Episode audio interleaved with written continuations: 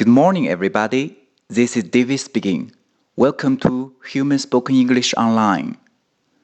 大家好，我是 David 老师，欢迎来到乐成红人线上口语团 A 组 Day Twenty One. Here we go. 今天呢，我们来分享一个实用短句。Back in a moment. Back in a moment. 马上回来。OK，我们来分解一下。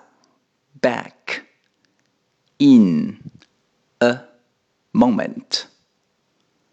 前三个单词呢，我们要把它读成一个单词的感觉，back in 连起来，back in back in in 和 a 也是一个辅元结构，inner inner OK，前三个词连起来，back in 呢，back in 呢。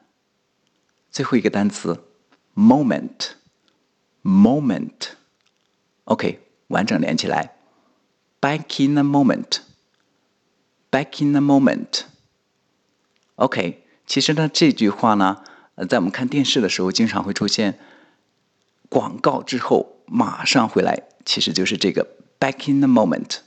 当然，如果我们玩游戏的时候呢，呃，你需要临时离开一下。那为了不让大家着急，你就可以边走边说，Back in a moment，我马上回来。OK，我们完整再来两遍，Back in a moment，Back in a moment。That's all for today.